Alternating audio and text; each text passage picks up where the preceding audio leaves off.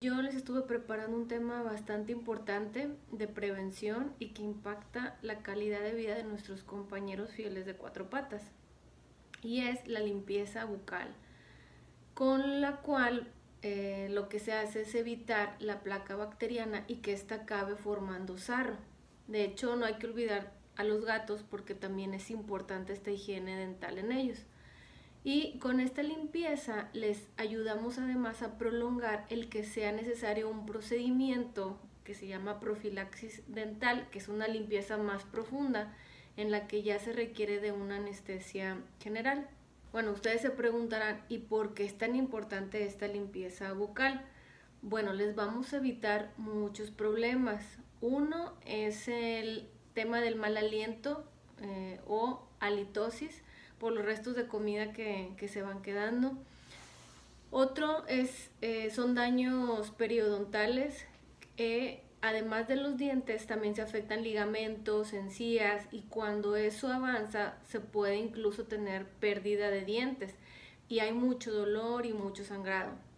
Y esto impide pues que puedan comer de manera adecuada y hay casos en los que pueden llegarse a formárseles unos abscesos que son bastante dolorosos.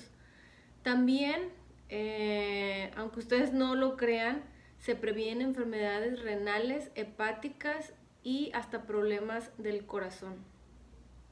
Bueno, ¿cuáles serían esas recomendaciones para limpiar los dientes de tu perro?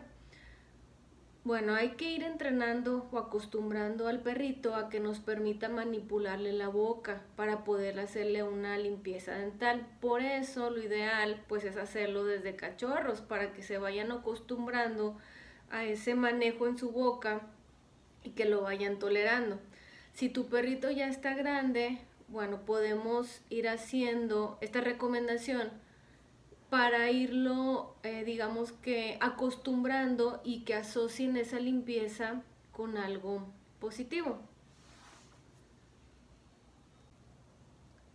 Primero podemos intentar con una gasa que la mojamos en algo que les guste mucho como caldo de res, caldo de pollo y le envolvemos en nuestro dedo índice y lo que vamos a estar haciendo para irlos acostumbrando es em, vamos a levantar sus labios, tocamos su boca, pasamos la gasa por sus dientes por, unos segundos como, hiciéramos, como si hiciéramos ese movimiento de cepillado, hacemos este, manipulación y la idea es que con esta gasa empezamos para que no sea algo tan invasivo como un cepillo de dientes, pero tienes que ofrecerle algo que le guste acariciarlo, felicitarlo, o sea, tienen que irlo asociando con algo positivo.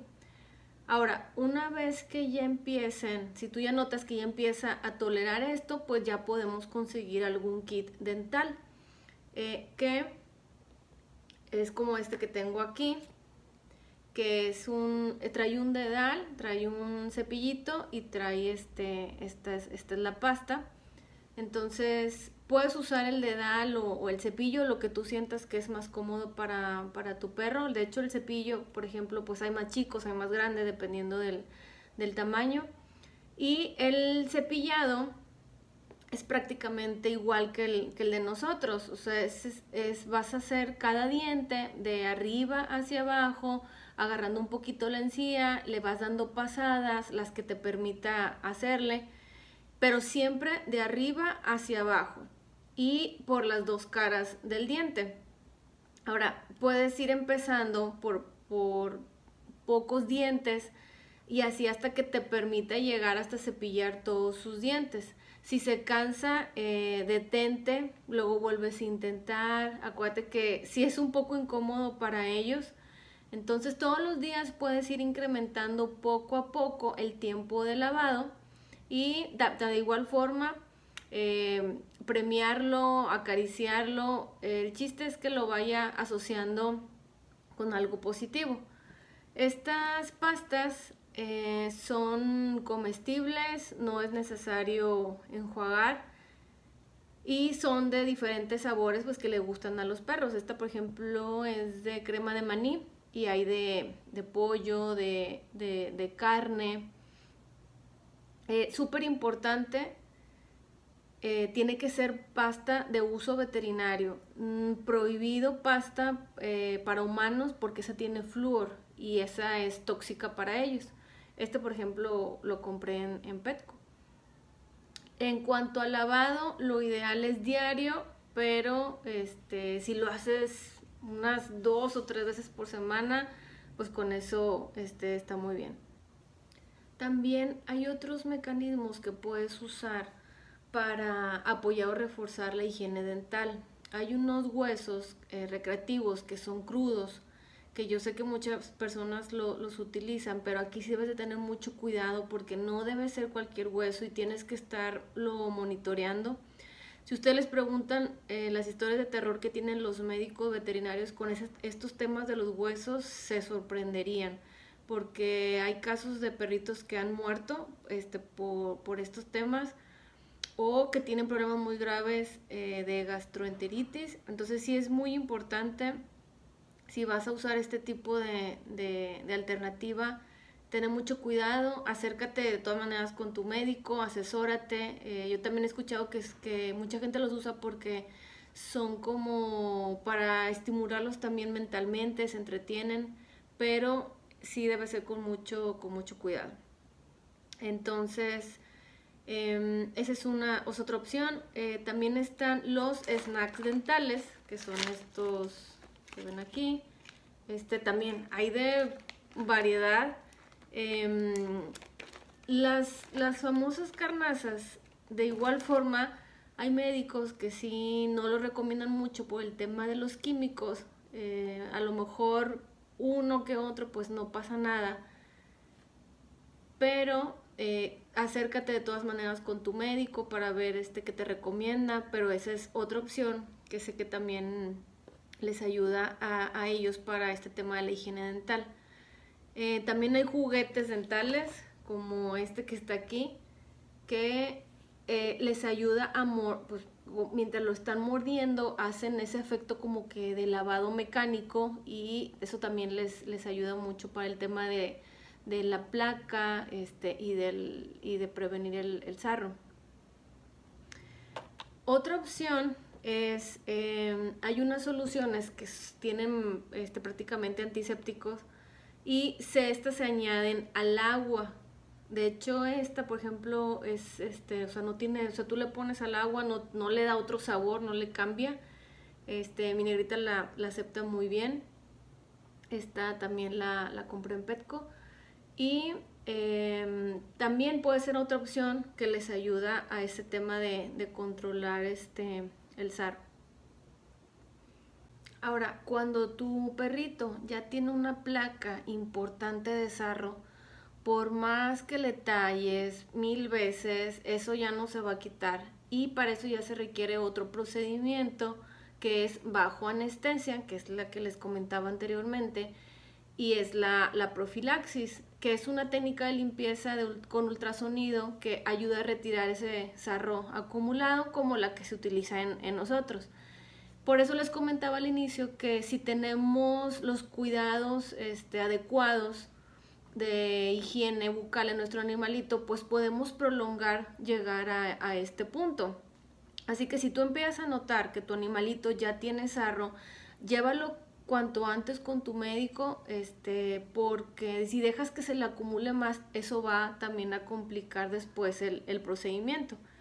Y aquí un paréntesis, siempre que se usa anestesia, hay que recordar que es muy importante conocer si existen ciertas condiciones médicas en el animalito que hay que tomar en cuenta. Por eso el médico cuando utiliza anestesia en cualquier procedimiento, generalmente te va a recomendar hacerle ciertas pruebas de sangre como el hemograma o la bioquímica sanguínea para conocer el funcionamiento de ciertos órganos como el riñón, el hígado. Y estas pruebas de hecho no son obligatorias, pero pues sí se recomienda porque eso le va a permitir conocer al médico previamente estos parámetros y ver si es seguro intervenir o si es necesario algún cuidado especial o si hay que, a lo mejor identifican alguna situación que les llame la, atención. Hay de hecho animalitos que tienen problemas de corazón y esto cambia completamente el protocolo del, tratamiento y de los medicamentos a, a, utilizar. Entonces, lo comento para que no se asusten porque sí me ha tocado que hay mucha gente que cree que pues no se ocupa eh, o que las agregan esas pruebas nada más porque sí, pero no, la verdad es que sí son importantes porque le van a permitir ver al médico el todo del, animalito y así hacer una mejor planeación y una mejor intervención. Hay algunas señales em, o pues sí, que son más comunes para saber este, que el, animalito pues ya tiene problemas de boca. Y son como las que les comentaba al inicio, que una es el tema del halitosis y muchas veces no necesariamente puede ser por problemas en los dientes, también el mal aliento puede ser que ya eh, sea por un problema hepático o algo renal. Otro síntoma es que empiezan a salivar de manera excesiva y de hecho ya traen mucho dolor. Este también es común en, en gatos. Este, otra, otro signo clínico puede ser cuando ya vean que tienen eh, pérdidas de piezas dentales, cuando pues ya ven eh, las placas de sarro formadas, este, también cuando ya hay sangrado o inflamación de las encías, que es la gingivitis, ese también ya, ya indica que es probable hacerle una profilaxis. Y este, en algunos animalitos, este, también cuando empiezan como que a, frotar sus muelas o hacer así como que rechinan, eh, también puede ser una señal de que algo les está molestando en su boca. Y ya hay otros casos más graves eh, en donde las bacterias llegan a comerse el hueso donde está el diente. Entonces, así de agresivo este, puede ser eh, esta situación ya al grado de destruir el, el, hueso y aquí pues de hecho ya hasta se necesitaría una, radiografía. Eh, yo, por ejemplo, este, tuve que llevar a mi negrita, este, por cierto, a ver si les dejo por ahí unas fotos del, del antes y del después, este, para que vean cómo ella ya también traía formado sarro y este, pues cómo le quedó ahora después de, de ese procedimiento definitivamente cuando empiecen a notar alguno de estos signos, por favor, este, vayan con su médico veterinario para que revisen al animalito y ya él ya les recomiende si ya eh, si se ocupa la, profilaxis o, o cuándo habría que, que, hacérselo. Hay mucha gente que ve este, a su perrito viejito y pues dice, no, es que ya, ya es por, por su edad, porque está así porque está viejito. Pero no, este, de verdad esto impacta mucho su, su calidad de vida, el, el comer, el, el, dolor intenso, este, que ya sienten, es como nosotros, yo creo que no podríamos vivir con un dolor de muela pues todo el tiempo, es este, lo mismo. Recordemos que, acuérdense que ya se los he mencionado también este, en otros videitos, que un tema de, dolor, un tema así, puede estar repercutiendo en comportamiento o en conducta del animalito. No hay perros agresivos, hay algo que hace que reaccione un tema así, esté haciendo que el animalito tenga cierta conducta y a veces es algo que, no tomamos en cuenta. Entonces espero que que les haya servido esta información. Eh, mi intención es compartirles pues cosas que les sirvan o que les aporten y sobre todo que les ayuden a prolongar la calidad de vida de sus animalitos y considero que este, es, este tema es uno de esos. Entonces, si eres un dueño responsable, este, pues definitivamente la limpieza dental debe formar parte de tu rutina y como siempre también les digo, acérquense con su médico veterinario para cualquier duda, este, para evitar complicaciones más adelante, detectarlo a tiempo y no cuando ya sea un caso muy severo. Si les gustó, este, denle like o déjenme saber qué opinan. Nos vemos pronto. Besos. Bye.